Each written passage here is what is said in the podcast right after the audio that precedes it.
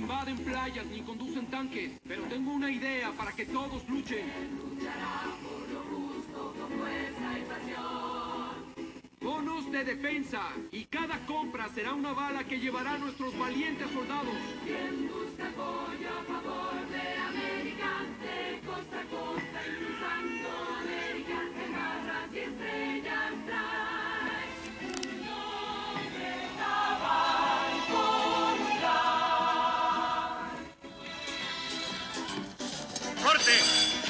¡No miren a la cámara! Y cada compra es una bala en el arma de un valiente soldado.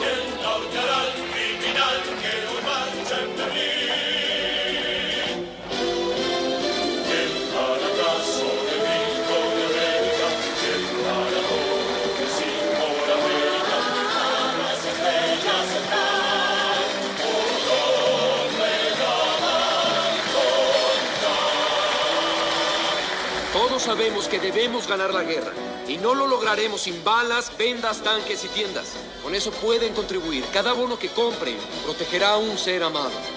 Y armando a nuestros muchachos, los alemanes lo pensarán dos veces antes de atacarnos.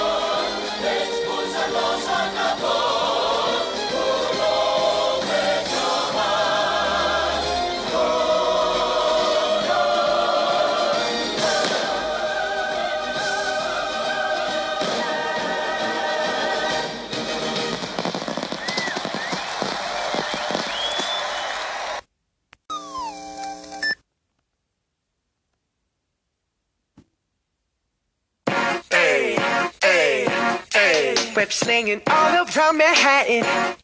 Stark was happening. Got a new suit in styling, so go and get to snapping. I post it for you, players. Po- post it for you. Do a flip, then drop a perpetrator. Stop, stop him for you. Got an apartment with my auntie. Oh, two look like Tammy. Make me an Avenger. Hey. Spider Man in that family. man Got me if you want me. Tony got me if you want me. Said recruit me if you want me. Took down Ant Man cause you wanted to. Dodge all the sneak attacks. I don't need no eyes on him. It's the Spidey sense. Ain't got no surprise on me. Call me so amazing, so spectacular. Do all that a spider can do. Web shooters up on my wrist. You know I make it go thwip. That's how I live that Spidey life. That Spidey life. That's how I live that Spidey life. That Spidey life.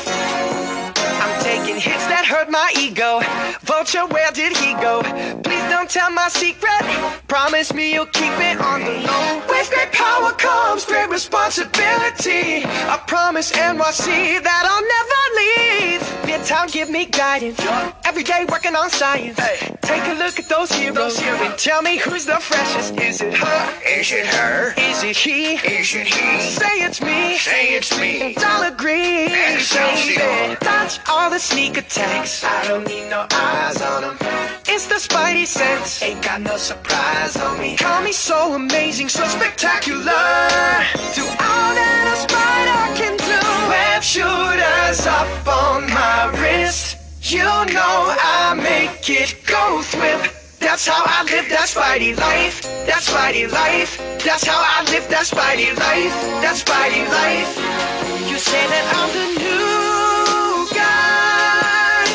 Well, here I am, baby. It's my homecoming.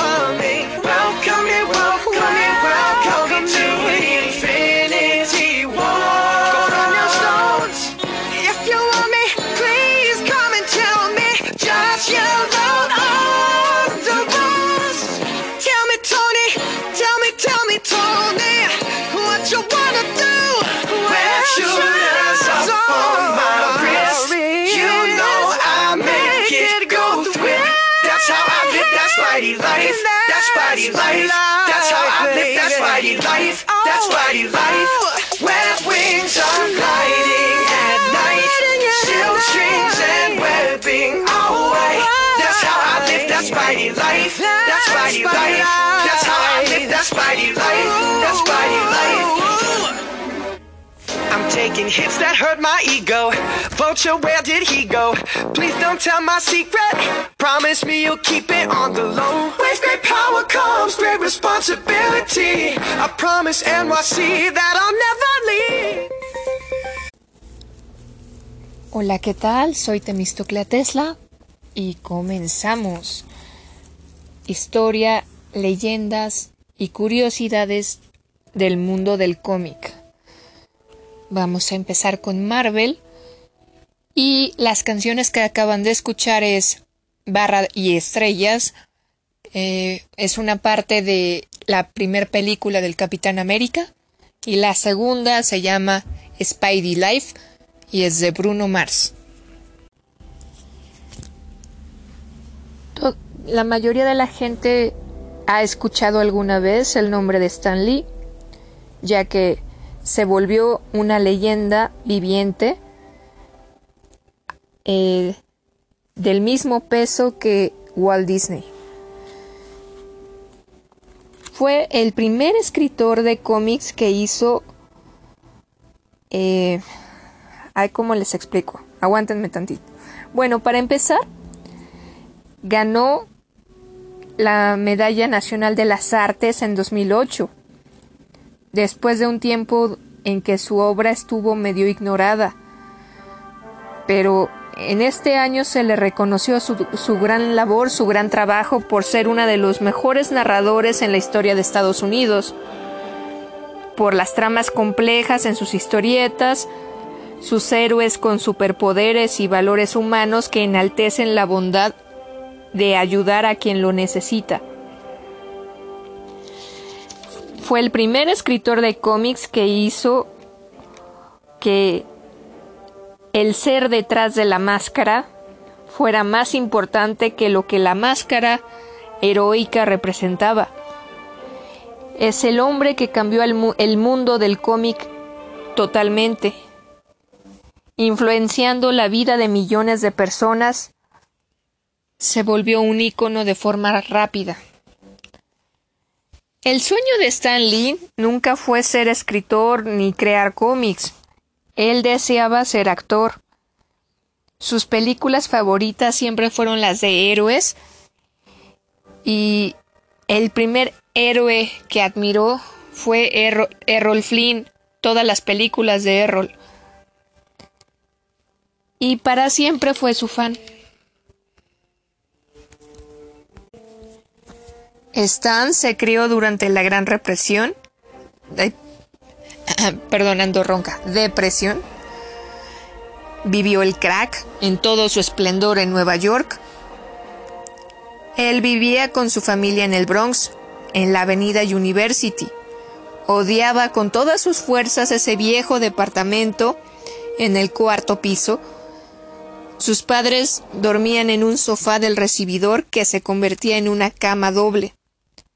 Stan y su hermano Larry dormían en una pequeñísima habitación con, en una cama individual. Recordaba en su tercera edad, lo recordó hasta sus últimos días, la angustia de sus padres para conseguir un litro de leche o poder comprar una hogaza, hogaza de pan, pero sobre todo para ajustar, pagar la renta cada fin de mes de ese horrible departamento. Su padre era despedido con frecuencia en esa dura época, por eso Stan siempre trabajaba aunque tuviera que ir a la escuela, en empleos de medio tiempo. A los 16 años trabajó en la segunda mejor fábrica de pantalones del mundo. Luego consiguió empleo como ujier en el Teatro Rivoli en el Times Square.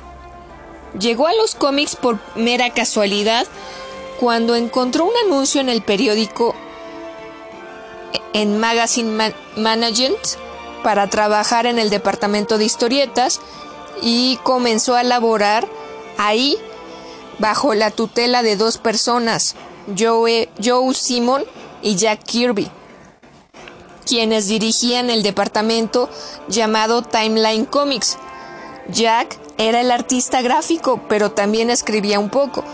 Joe era escritor, pero era el editor encargado en jefe, y Stan trabajó más bajo su mando.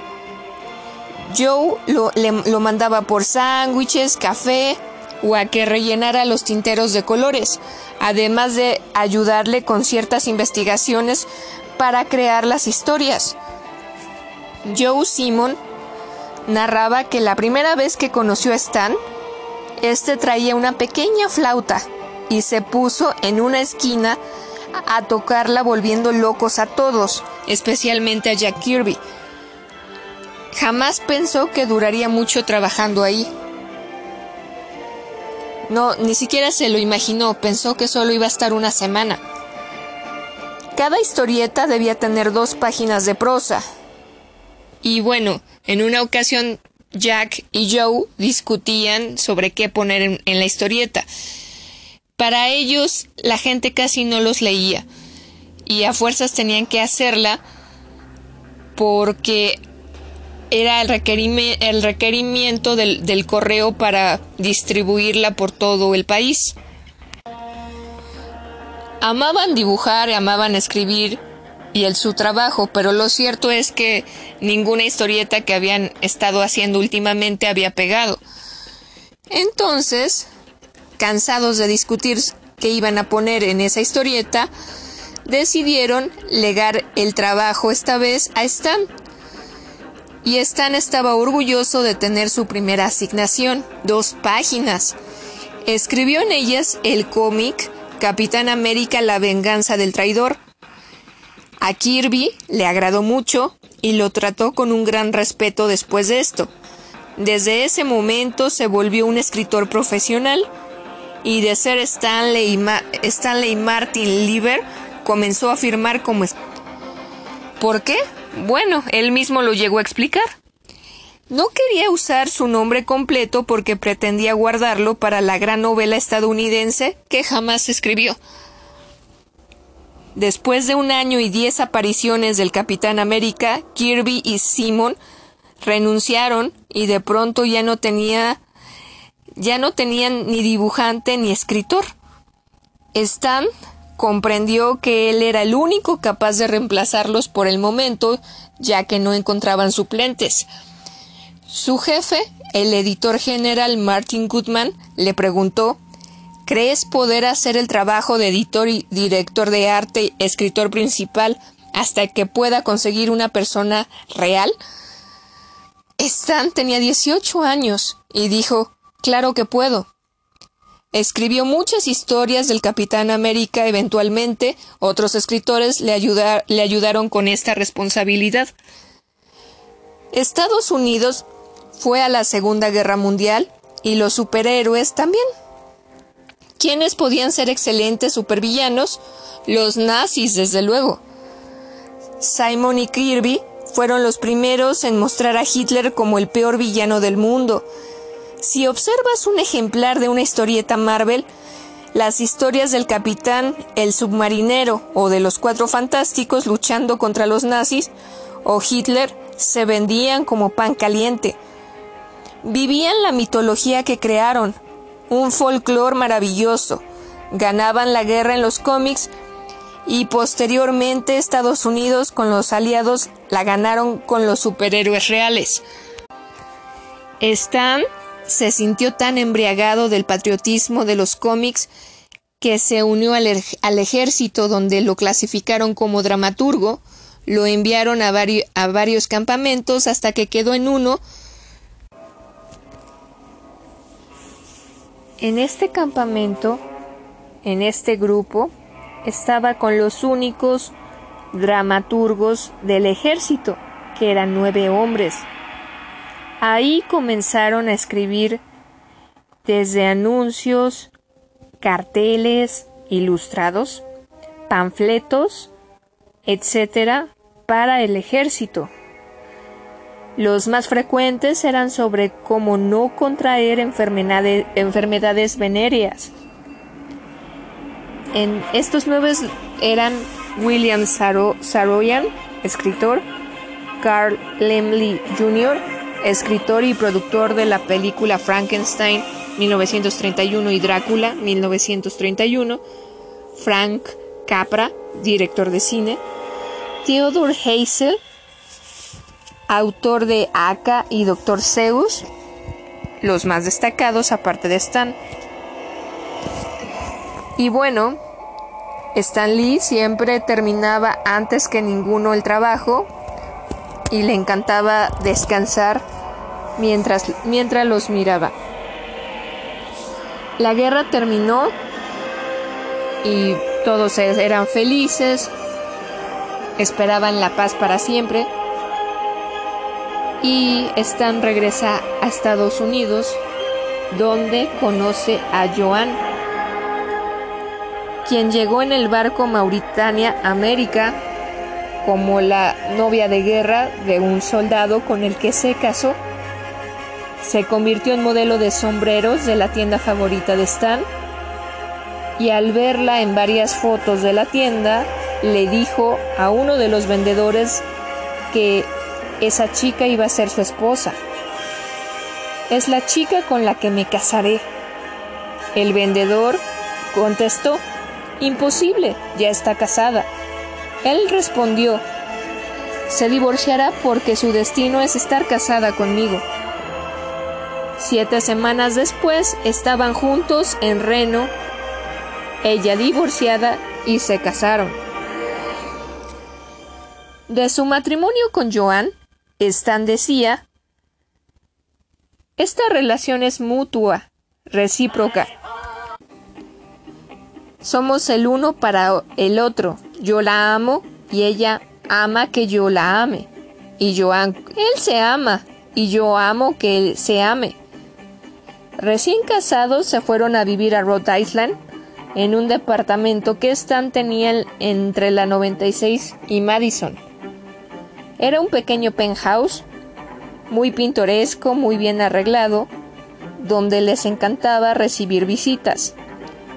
Stan seguía trabajando en Timeline Comics en el edificio Empire State y a Joan le encantaba ir ahí a buscarlo, adoraba subir en ese elegante elevador y encontrarlo en su oficina dibujando, riendo y hablando cosas graciosas con sus compañeros. En ese momento, ya ese departamento era llamado Marvel Pulpen y hacían en forma revistas de cómics. Hacían por cada día laboral una historieta completa. Tenía a muchos dibujantes magníficos que hoy son grandes de la industria bajo su mando. Y Stan quería que dibujaran con el método del cine mudo, les, representaba los gestos y movimientos que deseaba ver en las historietas. Gesticulaba como quería ver llorar a la tía May de Spider-Man o cómo debía ajustarse ajustarse a alguien eh, un arnés o asustarse o gritar y, lo, y siempre les representaba los gestos dramáticamente. Se llegó a subir en su escritorio plagado de objetos a representarlo.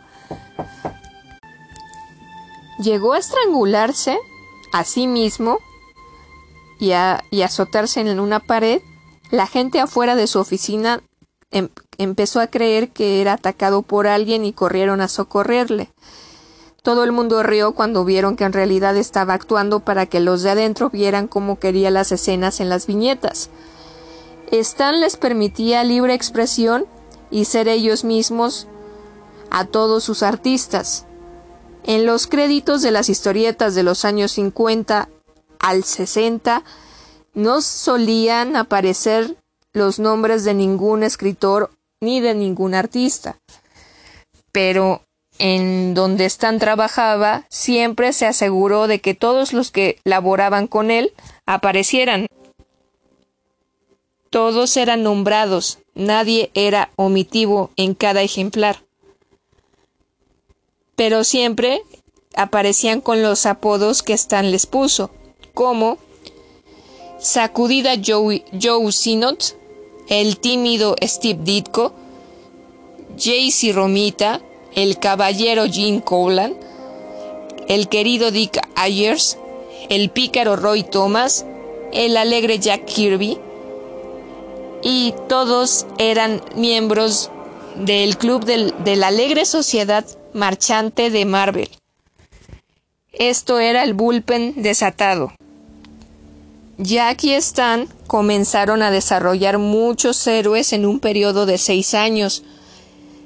Crearon tantos personajes exitosos que cualquier persona o pareja en una década.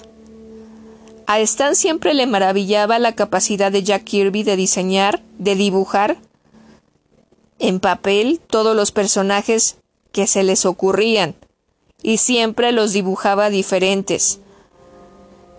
Solía decir, y bueno, Jack Kirby solía decir respecto a esto, yo los, los dibujo porque ya conozco a esas personas primero, logro verlas, y cuando comienzo a dibujarlas, ya han vivido en mí.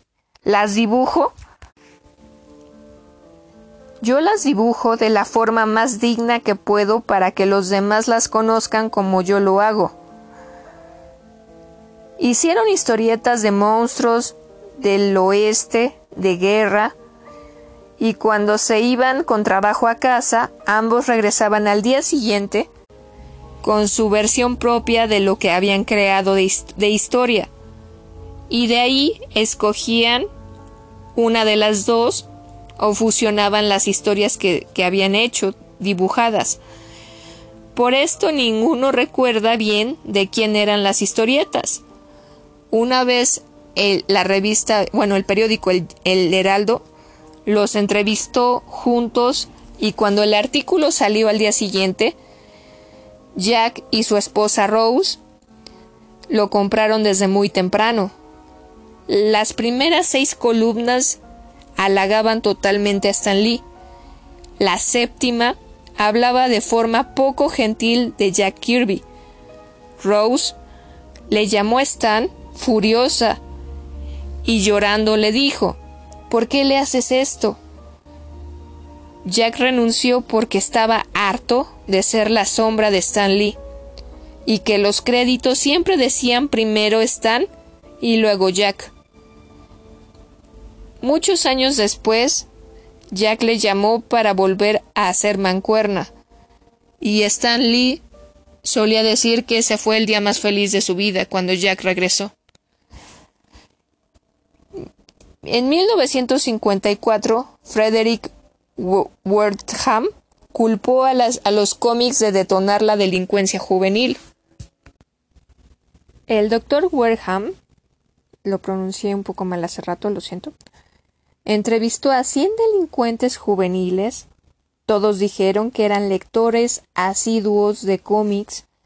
Así que con esto, este doctor sustentó su teoría y concluyó que eran los cómics eran causantes de la delincuencia juvenil. Los senadores comenzaron a ser inclementes con el mundo de las historietas, y el doctor Werham avivó más la llama al sacar un nuevo artículo llamado La seducción de los inocentes, donde agregó que también las historietas daban ansiedad y que derivaban en asma, y comenzó una letanía donde les decía a los padres de familia que no eran malos progenitores, sino que los cómics arruinaban a sus hijos. La gente lo apoyó. Todo Estados Unidos se comenzó a avergonzar de los cómics. Y todos los que trabajaban en, un, en Timeline Comics, eh, a cualquier lugar donde iban, no decían que hacían historietas, decían que eran escritores o, o ilustradores, pero jamás mencionaban el lugar donde trabajaban.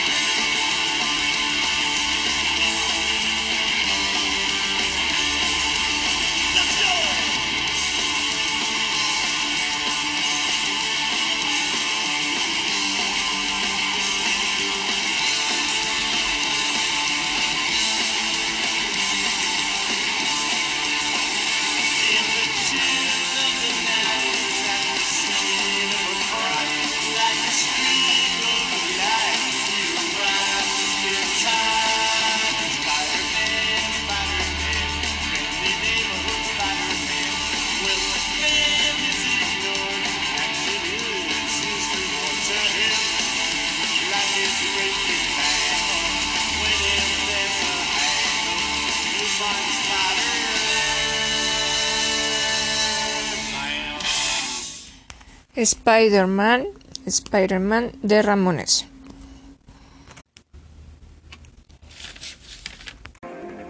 Los niños tienen asma, quedan en casa leyendo esos cómics violentos que les estresa. Esto decía este psiquiatra, el doctor Wareham, y los padres alarmados dejaron de comprarlos. Los editores de historietas recibieron una advertencia del gobierno de Nueva York que contraatacó con la psiquiatra Trulock para dirigir la Comic Magazine Association, Association of America, alias CODE. Bueno, las siglas son CODE. El grupo creado para, eh, censurar a los cómics.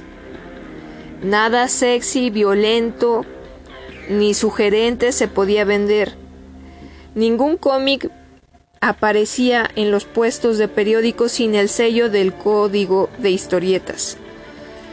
La época más frustrante de Marvel, el editor Martin Goodman tuvo que descartar muchos proyectos. Stan estaba harto de solo trabajar en el cómic de la pelirroja Millie la modelo el cual consideraba absurdo y sumamente aburrido. Se jactaba de decir que nadie jamás le, habló sobre Milly la modelo ni le dijo que lo leyeran. Martin le, le dijo a Stan, iré a Miami mientras necesito que le digas al personal que tenemos que despedirlos.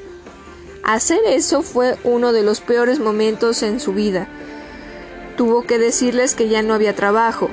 Dick Ayers solía decir que para él fue muy duro, ya que después no conseguía trabajo en ningún lugar y tuvo que entrar de guardia de seguridad en el turno nocturno en la General Food. Timelight Comics se mudó de estar en el lujoso Empire State al 260 de Park Avenue. Stan tenía una pequeña oficina sin secretaria ni nadie de los que estaban antes en el Marble Pulpen. Tampoco tenía a alguien que le ayudara con las correcciones.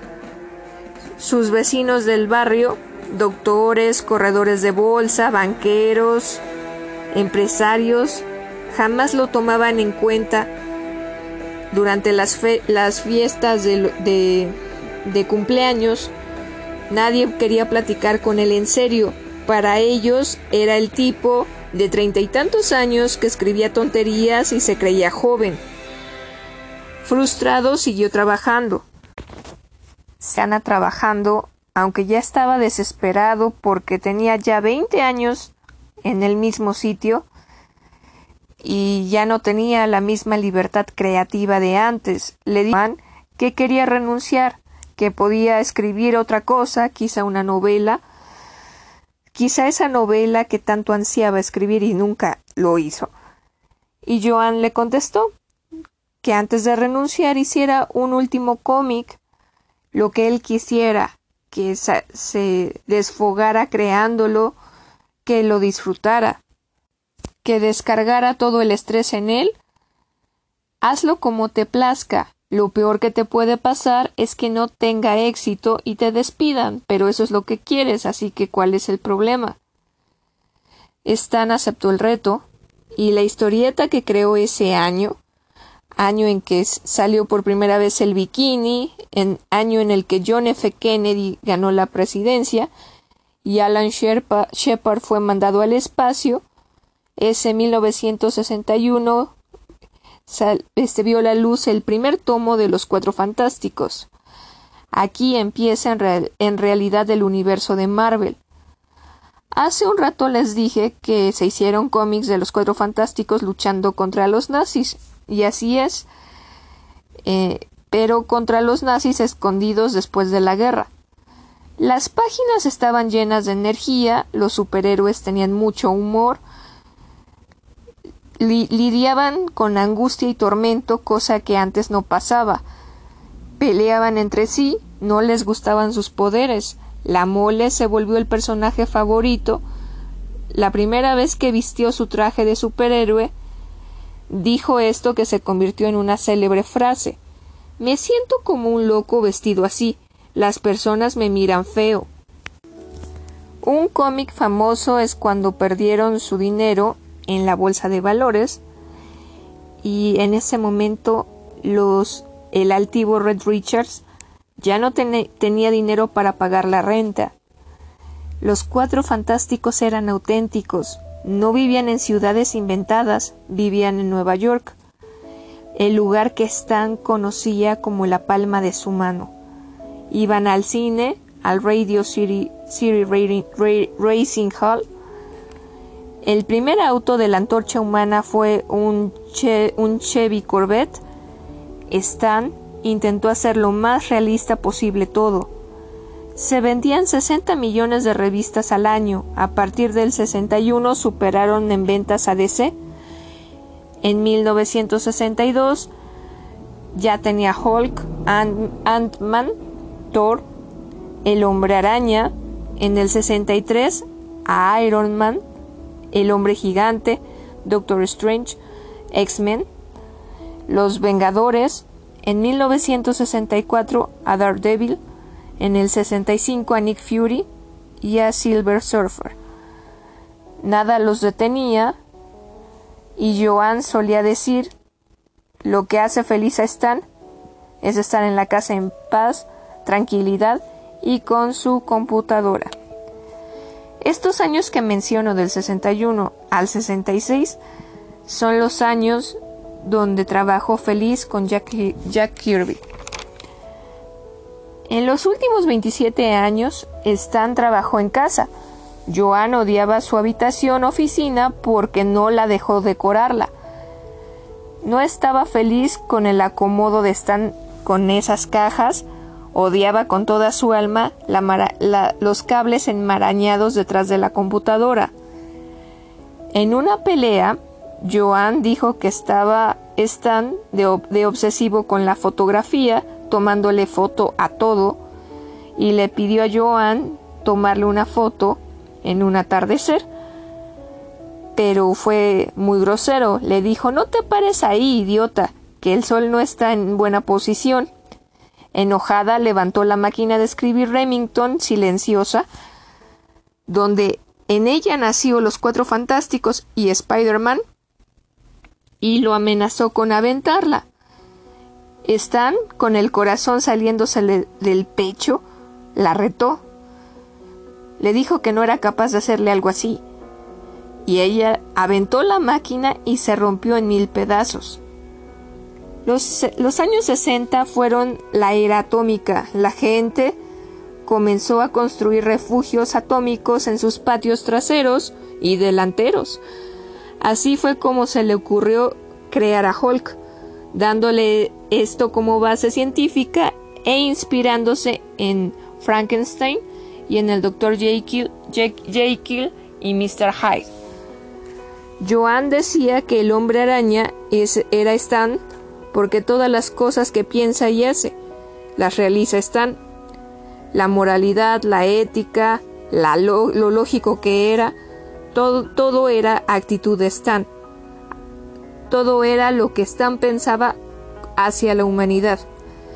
Stan se reía de esto y decía que solo se limitó a explicar en él cosas que vivió, como que el traje se te rompa, o que no tengas dinero suficiente y, y estás en una cita con una chica que te gusta mucho, pero debes meterla en el metro abarrotado y obviamente eso causaba una pésima impresión en la muchacha y no volvía a verla.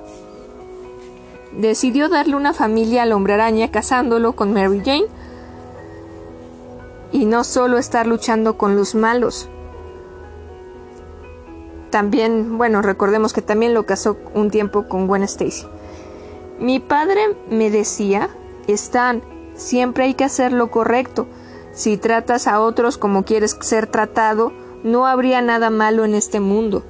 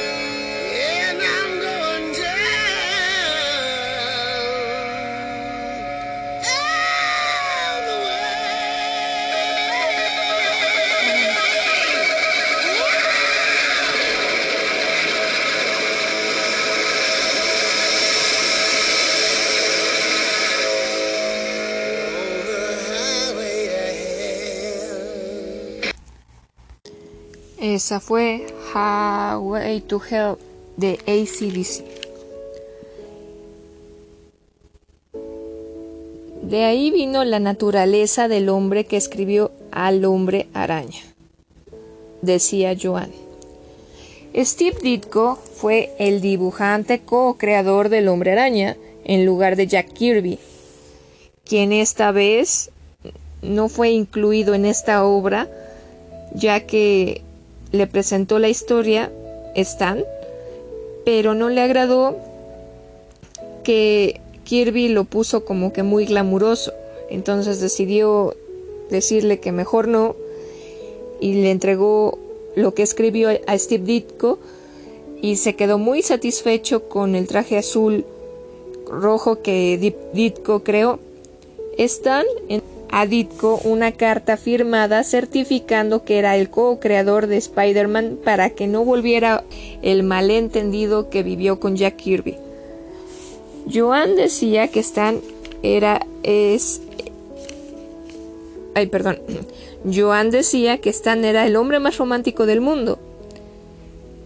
Y a quien quisiera escucharla le leía frecuentemente una carta que él le obsequió el día de San Valentín que decía lo siguiente. Quería darte el mundo, pero no estaba a la venta. No sé nada de perfumes porque soy hombre. Y no los uso. No puedo comprar joyas. Mi elección sería un desperdicio. Soy un tonto con la ropa y tú tienes mucha. Así que solo puedo darte mi amor. Esto la conmovía al, al borde de las lágrimas y le costaba mucho terminar la carta. En los sesentas, los hippies estaban molestos con el complejo militar y solo por diversión Stan creó a Iron Man, un símbolo de las armas militares. Siempre procuraba tocar los temas de la época. Por un tiempo Stan tuvo una columna llamada Tribuna de Stan, donde hablaba de todo lo que se le ocurría con los lectores, política, escuela, comida, zapatos, etc. ¿Por qué lo hacía? Bueno, le gustaba incluir a los lectores en todo lo que hacía. Iba a muchas conferencias en diferentes universidades alrededor del mundo. Con paciencia respondía a sus preguntas y le encantaba porque salía aprendiendo cada vez más de los lectores qué era lo que deseaban. Se dio cuenta de que los universitarios se interesaban mucho en Silver Surfer, aunque lo traumaba que le decían que se inspiró en lo judío y en el humanismo para crearlo. Esto jamás se le había ocurrido y bueno, comenzó a interesarse por sacar historias separadas del deslizador de plata. Comenzó a viajar por todo el mundo, aunque estos viajes lo conflictuaban bastante porque había historias que solo él escribía, como las de Spider-Man o de los Cuatro Fantásticos, pero al no poder estar cerca, otros escritores hicieron el trabajo. Pero bueno, estaba haciendo algo que le encantaba, que era promover la empresa. De pronto empezó a visitar California mucho y el clima lo enamoró, para él era el paraíso, y sugirió hacer una sede en Los Ángeles, con el afán de él mudarse. A los a la junta directiva en Nueva York le dijo que él haría el supremo sacrificio de mudarse allá y todos conmovidos le preguntaron ¿Harías eso por nosotros, Stan? Y bueno, se mudó a California para dirigir Marvel Production, un pequeño estudio de animación. Él y su familia, esposa e hija, vendieron todo lo que poseían en Nueva York y se mudaron a Los Ángeles. De Marvel Productions salieron caricaturas de Spider-Man, de los X-Men, de los Fantastic Four, pero también series en vivo, bueno, series con humanos, de Hulk, de Spider-Man. eh, por un tiempo pegaron, pero luego ya, ya, ya no gustaban. Incluso sacaron una película de Doctor Strange. Eh, ya, ya no era redituable más que con las caricaturas. Y las caricaturas mostraron el mundo de los superhéroes a gente que no leía cómics. Eso fue un buen golpe de suerte. Después de un tiempo, eh, un productor llamado Ari Arad, Avi Arad, perdón, se reunió con él porque estaba interesado en hacer películas. Esto ocurrió, eh, la reunión ocurrió en 1999. Y así es como comienza la era de los superhéroes. Al poco tiempo se hizo la película de los hombres X. En los siguientes años, la película fue todo un hitazo que abrió las puertas a la creación de Spider-Man del el director Sam Raimi, interpretado por Tobey Maguire, y esta película arrasó en taquilla, hasta llegar al exitazo de Iron Man con Robert Downey Jr. Y esto sin querer eh, hizo el sueño realidad de Stan Lee de ser actor con sus cameos en las películas de Marvel. Esto lo hizo completamente feliz. Jamás sospechó que a su venerable edad, ochenta y tantos años, su sueño se haría realidad, ser actor. Pero bueno, antes de que el sueño de Stan se hiciera realidad, en el 99 Marvel estaba en bancarrota, así que crearon Stan Lee Media en 1999 durante la burbuja del Internet para subsistir. El personal era de más de 200 personas. Y bueno, en el año del 2000, Stanley Media comenzó a decaer al descubrirse que varios ejecutivos hicieron fraude en la bolsa de valores. Atrapados en una telaraña legal, Peter Paul, el abogado, huyó a Brasil. Y bueno, Peter Paul, el abogado, huyó a Brasil, pero fue deportado a Estados Unidos por fraude. Se comenzó a despedir a personas.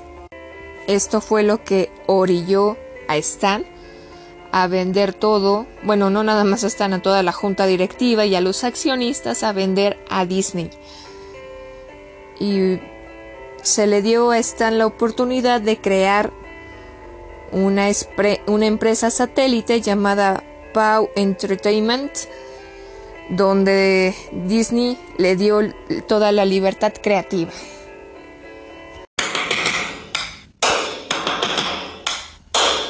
First things first, I'ma say all the words inside my head. I'm fired up and tired of the way that things have been. Oh, ooh, the way that things have been. Oh, ooh. Second thing, second, don't you tell me what you think my sea. Oh, ooh, the master of my sea. Oh,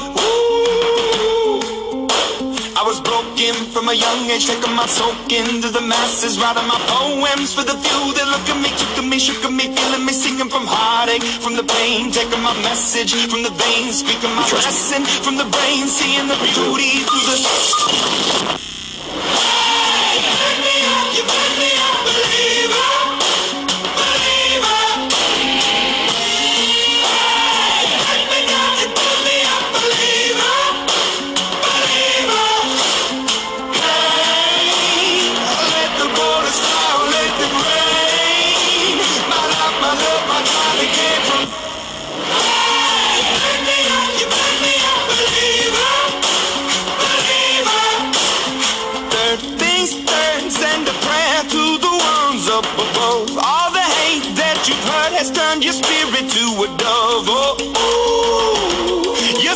it up above. Oh,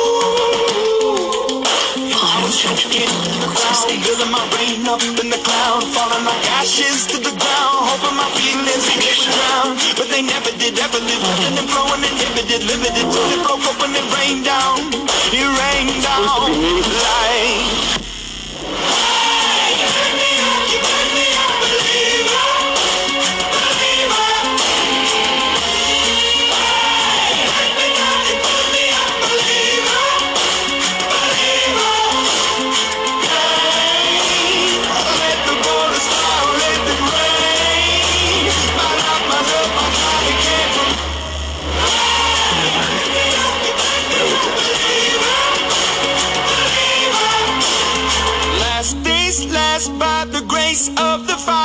The flames. You're the face of the future, the blood in my veins. Oh, ooh, the blood in my veins. Oh, ooh.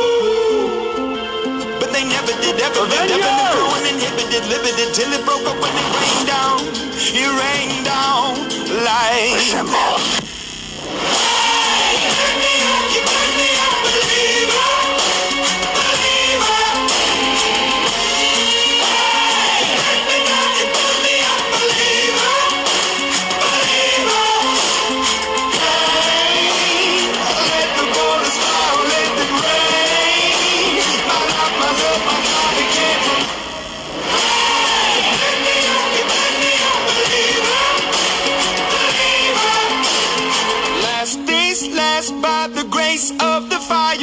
Flames. You're the face of the future, the blood in my veins. Oh, ooh, the blood in my veins. Oh, ooh.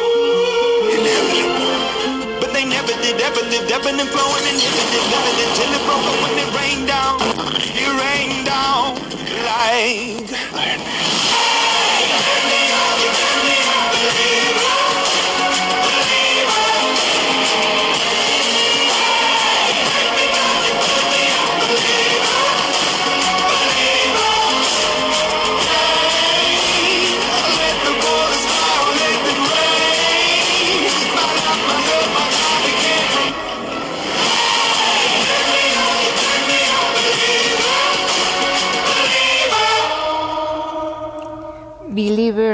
Believer, de Imagine Dragons. Stan nació en la ciudad de Nueva York como Stanley Martin Lieber, de origen judío.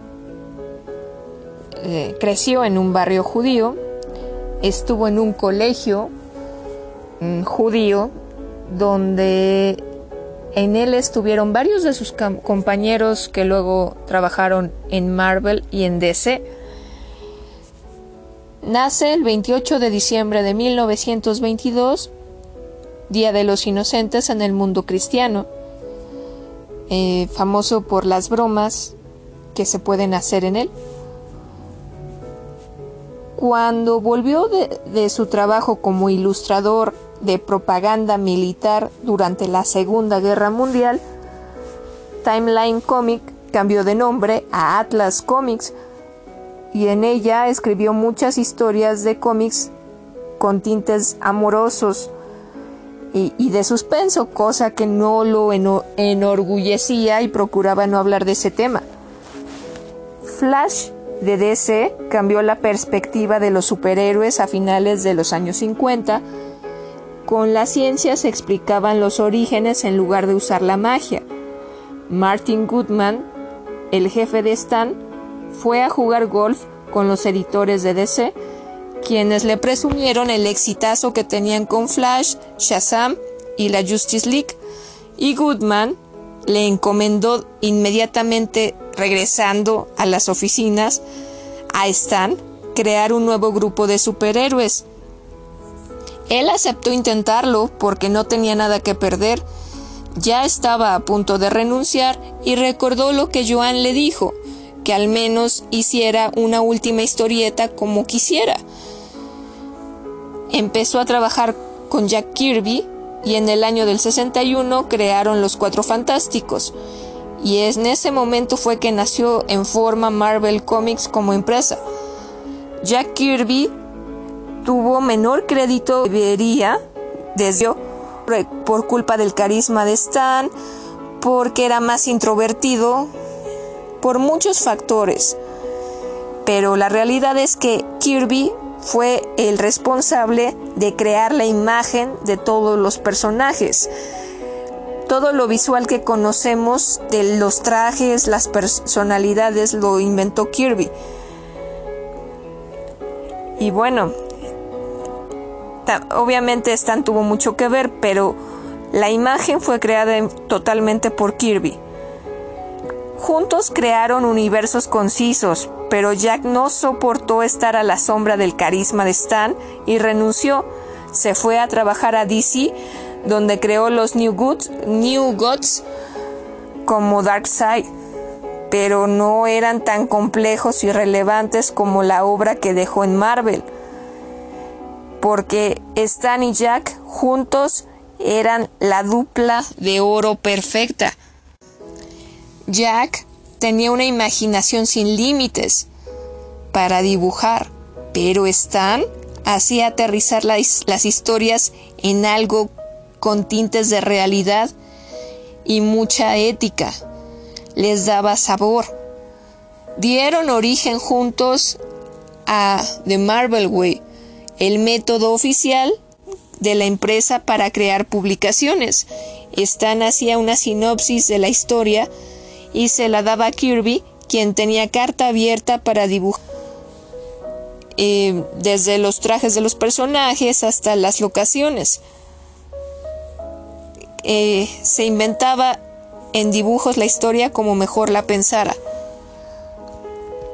Que los personajes tuvieran nombres que empezaban con la misma letra que la de sus apellidos surgió porque a Stan se le olvidaban los, los, los nombres y solía cambiárselos. Entonces, para recordarlos, se comenzó a trabajar así. Peter Parker, Matt Murdock, Susan Storm, Reed, Richards, Victor Von Doom, Bruce Banner, etc. Stan Lee gritaba Excelsior al final de sus conferencias o firmaba con la palabra Excelsior cuando terminaba su columna del, su columna del periódico. Era la forma de despedirse, porque está en el escudo de Nueva York y significa hacia arriba y hacia una gloria mayor. Se convirtió en su sello personal y es el título de su biografía. Está protegida con derechos de autor la palabra. En la boda de Sue y Reed en el tomo 10 de Los Cuatro Fantásticos aparecen Stan y Jack, pero los guardias del, del salón de fiestas les niegan la entrada a la boda y es un momento memorable para todo aquel que se considere fan. En la segunda película de Los Cuatro Fantásticos, en uno de sus cameos como actor, le niegan la entrada como en el cómic y esto lo hizo en homenaje a Jack, que ya no pudo participar porque había abandonado este mundo.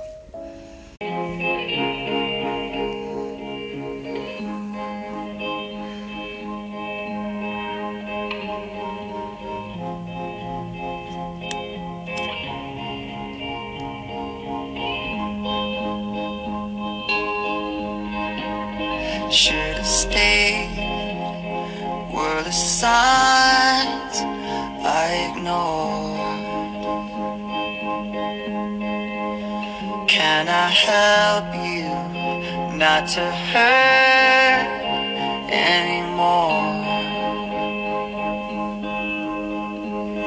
We saw brilliance when the world was asleep.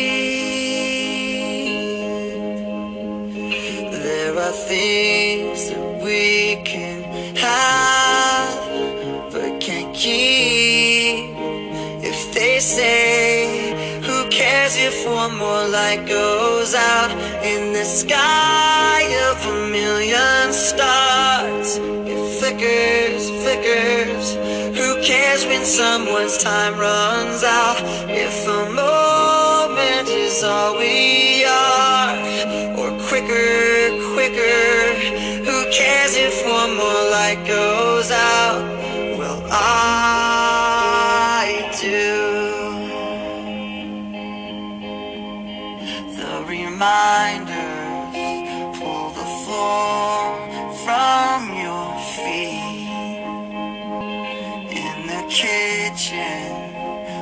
more chair than you need. Oh, and you're angry, and you should be. It's not fair. Just cause you can't see it doesn't mean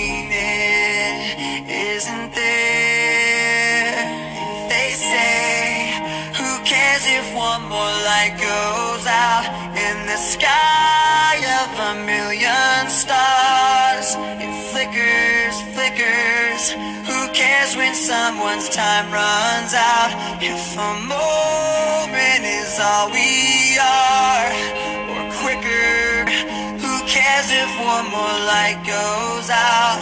Well, I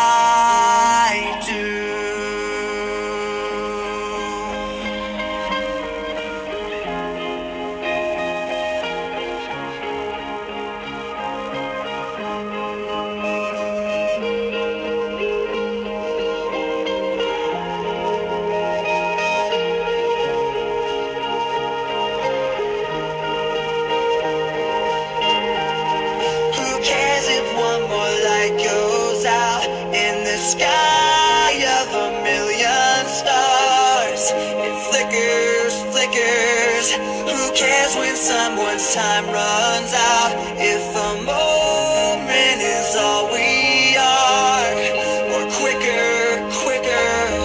Who cares if one more light goes out? Well, I do. I do. Eso fue One More Light de Linkin Park. Espero que me cuenten qué opinan de Stan Lee, qué saben de él, qué les pareció y qué les sorprendió. Escriban todo lo que opinen, por favor.